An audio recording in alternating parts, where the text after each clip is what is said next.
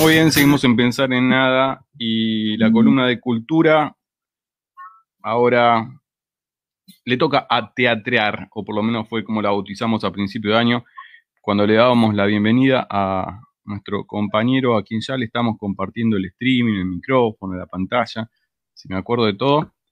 Muy buenos días, Gustavo Janiszewski, te saludamos. Elena y Diego desde Pensar, ¿cómo estás? Bueno, Bien, bien, ¿cómo andan? ¿Bien? Hola, buen día. Bien, ¿vos? ¿Se, me escucha? Ah, bien, bien, los tengo un poco robotizados. sí, como que, eh, sí, medio que se congela la, pantalla, pero son cuestiones de la, de la, la wifi y todo eso, pero se te escucha bien igual, no te preocupes. Bueno, bueno, bueno, bueno. Sí, este, ahora, ahora creo que, que agarró bien, ¿Cómo, andan? ¿Bien? Bien. Tirando, tirando para no, para no aflojar. bueno, em, bueno, uh, ¿Qué hace? ¿Cómo está? Bueno, eh, lo, veníamos contando en, la introducción del programa, últimos dos programas en vivo, por lo menos con este formato de columnas, invitados y charlas en vivo. Veremos cómo cerramos diciembre y qué pasa en enero y febrero, pero en principio eh, estamos como eh, comenzando los balances unos 20 días antes.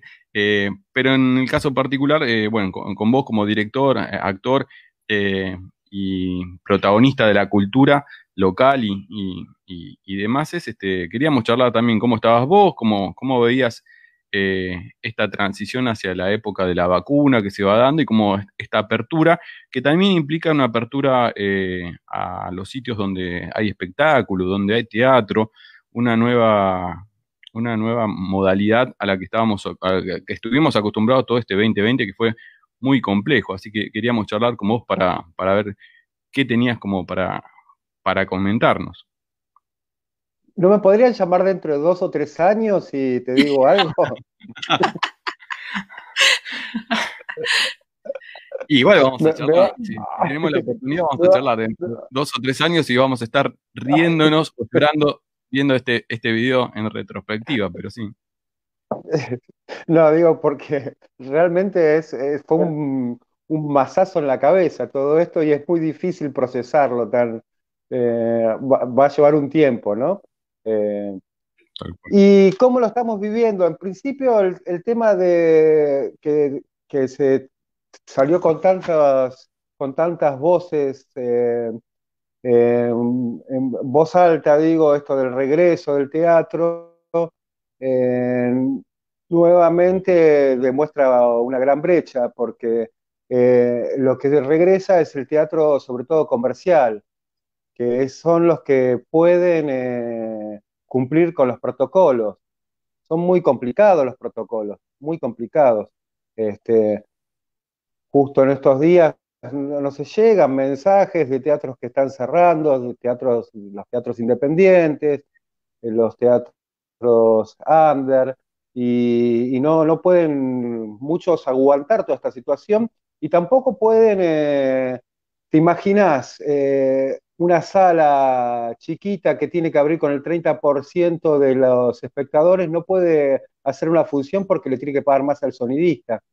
Entonces, sí, quizás el regreso para nuevamente la brecha esa, ¿no? Para el teatro comercial, para el teatro. Eh, entonces hay una gran hipocresía, sobre todo en, los grandes medios hegemónicos, ¿no? Que tanto hablaban de esto, ¿eh? pero no, no, no, cuentan estas cuestiones, no las dicen.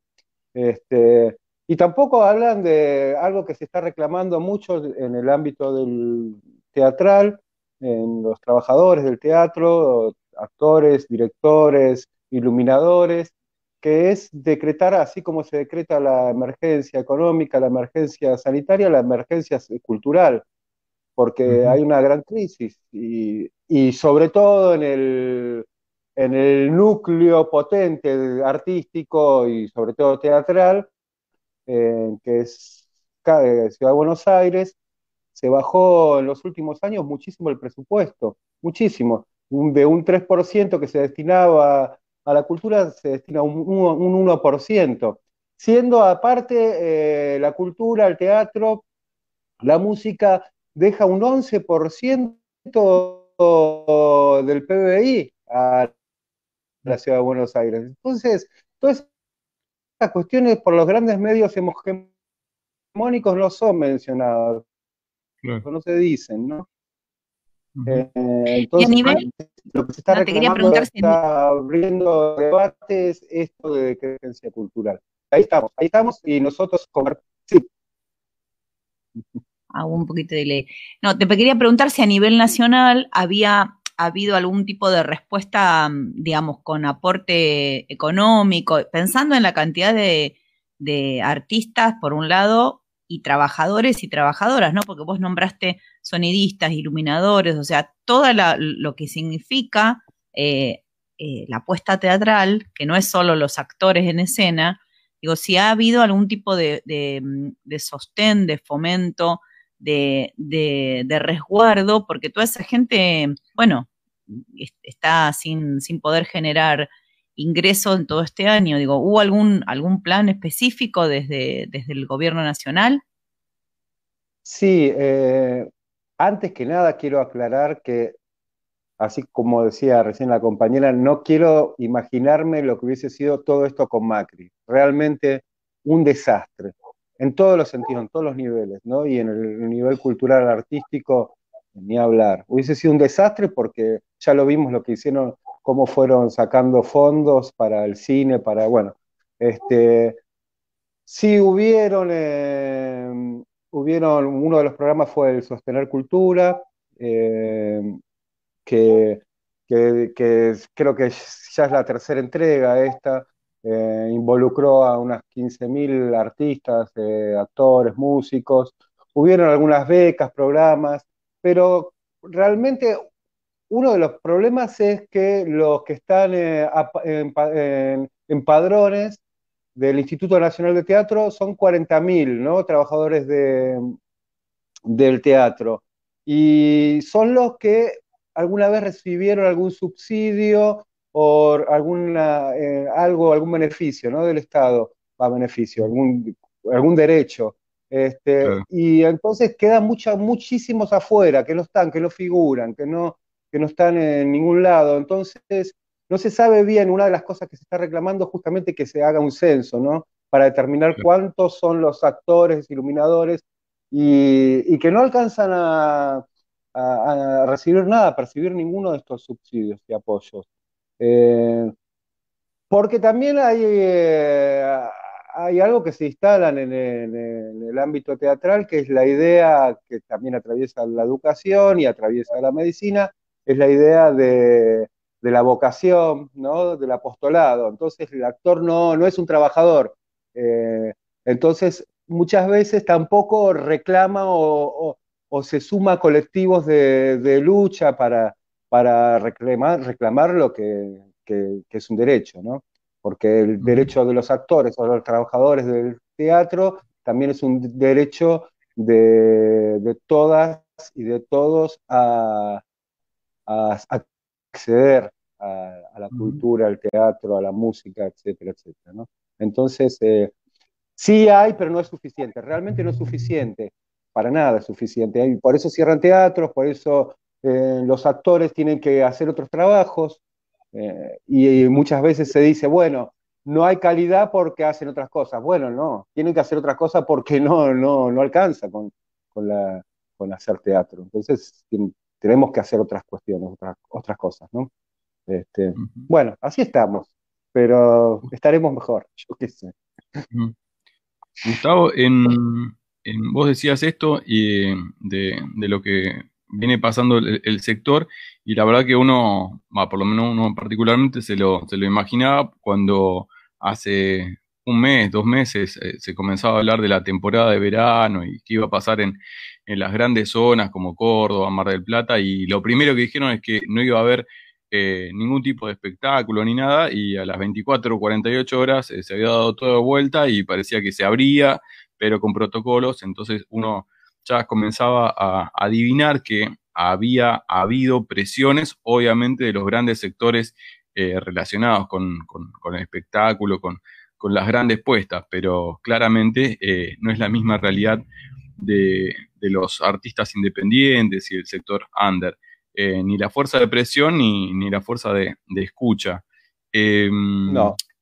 ¿Qué, no sé si a título de, deseo, pero más o menos como, como para proyectar o, pensar, eh, ¿qué desearías este, que pudiera pasar? No te digo, esperemos que la pandemia ya no sea noticia vieja o que por lo menos estemos en camino de, vacuna y, viviéndolo de otra manera el año que viene, pero ¿qué, te parecería como, como, tip para pensar o para idea para el 2021 que desearías que se pudiera eh, reformular o, una idea o un proyecto para tener en cuenta estos sectores? Si uno pudiera este, presentar un proyecto, una idea eh, y ser escuchado y, poder llevarlo a concretar. Eh, bueno, antes de mencionar que justamente nosotros estamos atravesados por todo Córdoba, estamos invitados al Festival de Cosquín, ahí como música, no como teatro. Eh, y recién esta semana, hace dos o tres días todavía, estamos esperando a ver si aprueban los protocolos para que toquemos o no ahí en el, en el pre-Cosquín. Eh, ah, que es también incertidumbre, ¿no? Es incertidumbre, no sabemos qué, qué va a pasar y eso es complicado. Como deseo, Bueno, digamos eso, que se ponga un montón de cuestiones em, sobre la mesa y en discusión, que se realmente se empiece a escuchar a los y se valore más eh, a los teatristas independientes. Este, creo que se habla de, se le valora mucho el teatro comercial, eh, que sigue las lógicas del mercado, este, y ahí también se genera un gran problema porque muchos de los que hacen teatro independiente quieren seguir esa forma pensando que, es la manera de, hacer teatro. Y ahí se, eh, creo que tiene que ver con que el Estado no está asumiendo, como en otros países, donde sí se pone más, eh, se pone más en el hombro la idea de, de un teatro independiente. Este, creo que hay que eso, escuchar más a los actores, a los teatristas, a los trabajadores de, independientes, eh, porque aparte ahí está el verdadero semillero, este, todos los grandes actores que vemos salen del teatro independiente, es el, verdadero eje del teatro popular, este, porque es el que está en contacto constantemente con la calle, con la, con la gente, eh, y palpa lo que nos sucede y es el que siente y el que hace empatía, es el verdadero arte que hace empatía con el, con el pueblo. Entonces hay que, dar, hay, que, hay que poner más guita.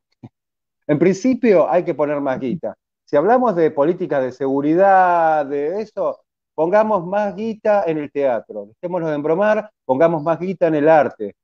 Porque nosotros sabemos que va por ahí, va por ahí. Este, la, acá en los barrios necesitan más música, necesitan producir música, necesitan producir teatro, necesitan esos espacios poéticos y esos espacios de sensibilización, porque si no, no, no, me hablen más de, drones y de, esas giladas. Va por otro lado. Y eso es mi deseo, que nos reconozcan y que nosotros mismos nos reconozcamos y que, que valoremos mucho más todo lo que tiene que ver con el arte y la cultura. Eso. Sí, creo que compartimos, ¿no? Si te escuchaba cuando decías esto de lo que necesitan, ¿no? Se necesitan los barrios, ¿no? En algún lado dicen el arte salva, ¿no? Esta posibilidad de, transitar, de procesar cosas, de, materializar a veces muchos, muchos sentimientos de, alegría, de bronca, de impotencia y se canalizan a través de todas las expresiones artísticas. Así que acompañamos ese deseo eh, en esta columna de cultura, tanto vos, bueno, eh, como Vicky, que a veces nos acompaña, pensamos, siempre revalorizamos esto de que sean trabajadores y trabajadoras de la, de la cultura popular. Así que eh, gracias, Gustavo, por, por, haber estado ahí en este Pensar en Nada. Gracias a ustedes por el espacio. Este, fue, fue muy lindo este año en eso y ojalá que el año que viene seguramente vamos a estar un poquito más contentes.